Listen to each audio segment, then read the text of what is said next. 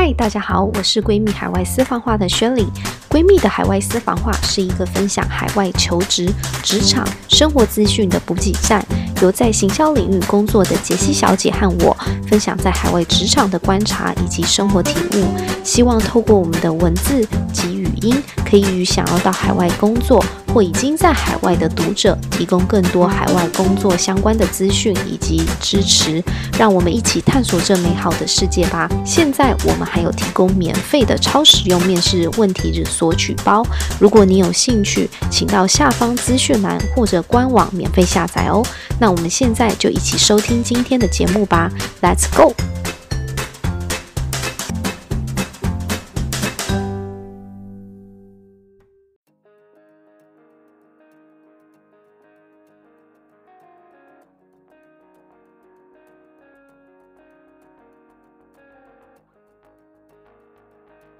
我想说，因为很多人对于网产业其实是很有兴趣的嘛，你有没有什么意见？就是给想要进入这个产业的人，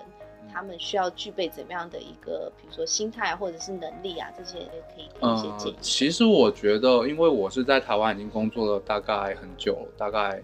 将近六七七年之后，我才来中国大陆这边发展。然后我老实说，你不一定是在台湾。的经验有办法有办法完全的反映在你在中国大陆经验，你有时候可能是要重新学习，因为尤其你是在网络形象，你可能不是工程师，你不是任何设计师，你没有任何的一个更专业的技能。假如说行销这件事是靠经验的，对，去传承。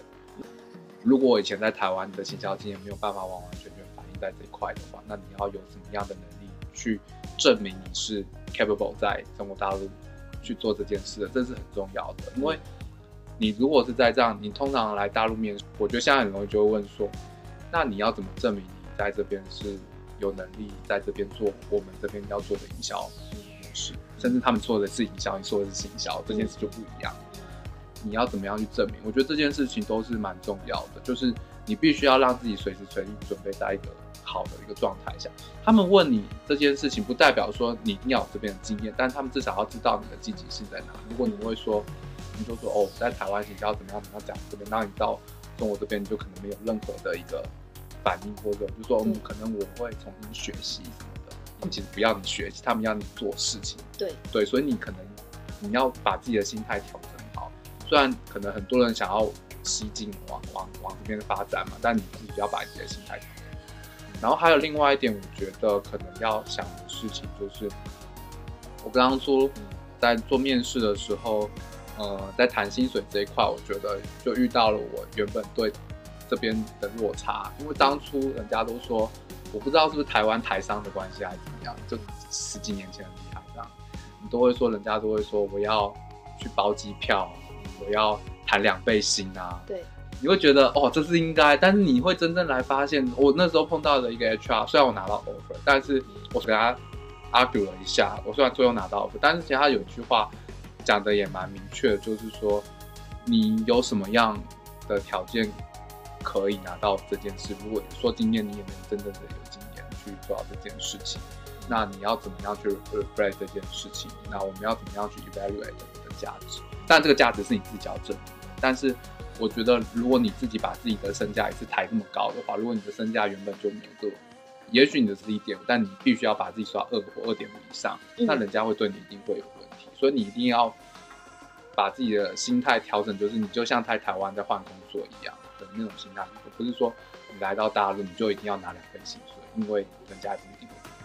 对，而且我觉得早期在中国外籍人士不是这么多，但是在现在这几年，尤其这五年、这十年来讲，就是你可以看到，光是台湾基本上就，我记得我之前看过一个数据吧，好像百分之四十几的海外工作者。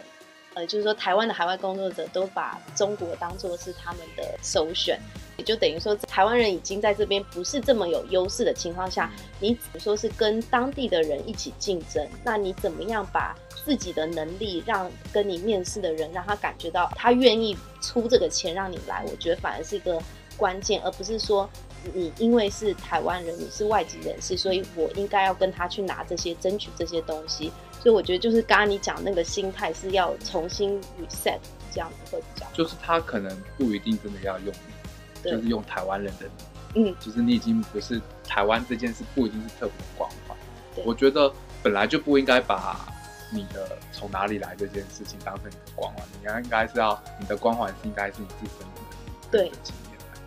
刚刚因为都讲到呃整个你的工作嘛，然后其实因为我觉得北京跟上海其实是非常不一样的一个城市，就是我接下来想要跟你谈一下，就是你觉得在北京的生活，就是包含它的食衣住行啊，我自己觉得跟台湾的差别点在哪里？我觉得一开始住这件事情你会觉得很 shock，就是嗯，我像我刚开始来的时候，我就自己有抓一些预算嘛。然后我我来的时候发现我那预算根本住不到什么好房子，还是要住到跟人家合住在一起，然后那个厨房可能还共用，然后什么东西还共用，然后自己再稍微提了自己大概有那种小套房的那种，然后那种小套房在台北好了都可以住到一个就是两室一厅那种房子，但你却是只是一个 studio 这样，就你会觉得哇这边的物就是住的那个价值真的非常贵，然后我不知道上海啦。至少我北京发现，我我付的那些钱其实没有那个价值，因为我那个房子也没有说很旧，也没有说很新，至少十年左右。洗脸洗到那个 洗脸盆掉下来，然后那个我洗澡，他们那个瓷砖都会掉下来。嗯，就是他那个房子看起来都很新，但就不知道为什么做工会这么的差。所以说真的，就是我觉得很多人会觉得说，哦，中国大陆建设很厉害什么，但是我觉得有时候要想想，就是他们可能外表很厉害，但里面。尤其是我觉得你，如果你们真的有机会来的话，去看一下他们的安全门、逃生梯那边，你会觉得，哎、欸，你在这个这么漂亮，外面这么漂亮，可能是有 Chanel 啊那种很高级的 luxury brand 那种地方，就他们的安全门那种逃，很像是那种很老、很破旧的那种，然后灯又暗暗的，你会觉得他们怎么没有把这边都顾？你不会觉得像台湾，就是我们在建设的时候，其实是什么东西都会一起想进去，你会觉得哇，就算跑到安全门，你会觉得至少不会很脏，或者是。安全，但你通常去到安全门那边就是很不一样。我觉得这是第一个，我觉得。再来就是北京，你也知道有雾霾嘛，嗯、所以你突然会觉得你好像对雾霾的忍受度提高了。嗯、就是以前台湾你好像到了什么橘报、紫报，你就觉得哇好差哦，紫报其实才八十几而已。然后你这边在看八十几，会说哦今天空气不错，超过一百我就 嗯还可以，超过两百才会觉得哦今天雾霾蛮重。甚至我还有一次是碰到沙尘暴是一千多的。就是你会觉得你这边在，我一开始会是戴口罩，但现在我就是会看状况戴口罩。你那时候来的时候，你会觉得哇，怎么那那个雾霾这么重，大家都不戴口罩了，好像久了就觉得好像好像还好，今天哎很没有怎样。但我就会觉得你会对自己的健康开始有点没有那么注意，就是你会觉得空气这件事情，我一开始真的很注意这件，但不知道为什么久了疲乏还有就是你对脏这件事情，好像也好像。很多时候人家吃饭啊，不是虾子啊，吃瓜子啊，嗯、他们壳都直接吐地上，然后你就觉得嗯这样子一开始，那后来就啊，好像也还好。你觉得吃的部分就是在北京的选择？吃，我觉得老实说，因为上海我也蛮常去的，嗯、然后北京吃真的说实在没有上海选择多，然后他们的口味也比较重咸，然后分量都比较大。我因为我喜欢吃台湾那种担仔面。干面啊，一碗面，一碗一个小菜，一个汤这样。这边一碗面一个汤大概都可以五个人吃都还够。你就点了一碗这么大，然后你就觉得啊，什么东西都是这么大，然后都这么咸，然后就觉得味精加很多。所以你就会习惯吃东西的时候会先提前跟他说，尽量不要放味精。虽然他你也不知道他们放，但你肯定吃得进。嗯。还有水果啦，水果也比较少选。比较少选择。那那个像交通的部分，因为我自己感觉就是每次来北京，第一个我觉得永远都在塞车。可能在上海你没有，它是有一个尖峰时间的，过了那个尖峰时间会稍微好一点。可是我觉得北京不管什么时间，你早上、中午、下午下班，全部都是在塞车。嗯，对，其实大部分这样子，因为我觉得北京他们在交通的。概念跟知识这边方面可能没有那么被教的到，说一定要让行人啊，要有序啊，他们就会抢车道抢快，然后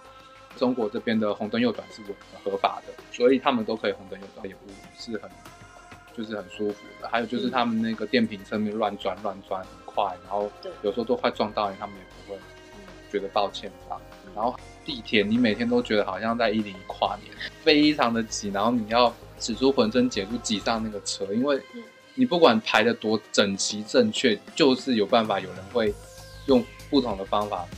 可以抢先比你快，所以你一定要想办法，嗯、就算你排的很好，你要想办法把第一位置卡上去。可能真的是人太多，了，所以就是人多，然后是一环、二环、三环嘛，所以他们的那个车道什么设计上，就是你不是有这种小路可以走的，大部分你都是要按照这个环形，它都是十二线道、八线道。对，所以就是即便是要跨一个对接，你都要走一大段路才能才能跨，就会很懒得去对面。对，就整个时间上的花费，就是我觉得都比在。上海的感觉长很多，觉得就是在北京，嗯、就是对交通这件事，就会觉得很烦。你有时候其实假日你又待在家里不出去，嗯、不会像可能在上海，你可能就会像台北一样会去逛一些小路啊、小店啊。北京就除了胡同那边比较多特色的，其他地方大概大概都。那所以你周末的时候，大部分你都？我其实大部分会在家煮菜，做了自己想吃的东西会比较安全。嗯嗯、然后还有就是滑雪雪季的时候会去滑雪，然后去滑，这个是北京比较特色特色。对，我觉得周边旅游可能也是一个，就是因为我自己觉得在上海这边江浙沪啊这一带，其实感受都差不多。可是北京因为在北边嘛，然后你去了别的城市，其实差异是蛮大的。对，呃，我觉得北京有一个好处，可能也跟我现在的工作环境有关，就是我们公司是个旅游公司，所以基本上工作的对旅游都有一定的嗯兴趣跟喜好这样子，嗯、所以我们基本上一个月都会出远门一次，不一定是说呃要坐飞机，甚至自驾，我们会自驾到内蒙去，然后也会飞到比如四川啊，然后东北啊，就是其实你会去到每个不同的地方，然后去看一下。最不同的环境，你会觉得其实还蛮好的。因为我每次去上海嘛，然后偶尔去个南京、去个杭州，你会觉得哎，吃的都是葱油拌面之类的，就是都差不多。对，什么那个虾仁啊什么的，嗯、我就觉得哎，好像都差不多。然后建筑都是白的，嗯、除了上海石库房，其他比如说像呃杭州啊，然后苏州的房子都，我就觉得好像没有差太多。虽然美还是很美，但是会觉得有点腻。对，反而北京这边周围的周边城市可能比较有特色一点。还有，我觉得北京有一个好处，就是它毕竟是历史嘛，嗯、就是它是真的保留了一些蛮多古老的东西，你是可以看到比较多古老，甚至是现在住在胡同里面的一些大爷大妈，他们其实都有一些蛮多就是生活的气息。你会看到他们就是在胡同里面怎么样生活，嗯、甚至他们。就是像那些大爷，冬天那个冰龙，就是那个后海龙，他们就会去冬泳啊，然后桌球他们就直接拿去打啦，嗯、然后还有就是象棋啊，你可以多多走走这些路，其实都还蛮有趣。反而上海可能稍微商业了一点，然后都市气息比较重了一点，比较不会容易看到比较传统的一些，就是中你想象中的中国的。所以北京基本上这有一部分还是蛮保留的，就是比较传统文化，然后还有他们生活的方式。我觉得这块是真的，在上海，如果你是在市中心的话，基本上是很难看到这样子的景景象。对，像我们走到二环胡同里面，就会很有感觉。然后你有时候想一想，就有原来以前就是明朝、清朝的这样子。就是你真的跑去那个长城，你会觉得原来他们是这样建的。因为我们有时候会去爬野长城嘛，嗯，就哦野长城它就真的完全没有修复过的，然后有些真的是明朝很前期做的，嗯，真的文化上还是蛮。那今天我们非常感谢 Bernie 来到我们这边去跟我们分享他目前在北京的生活还有职场，日后他也会帮我们创作一些文章，分享他在北京的生活。所以我们拭目以待喽，拜拜，拜拜。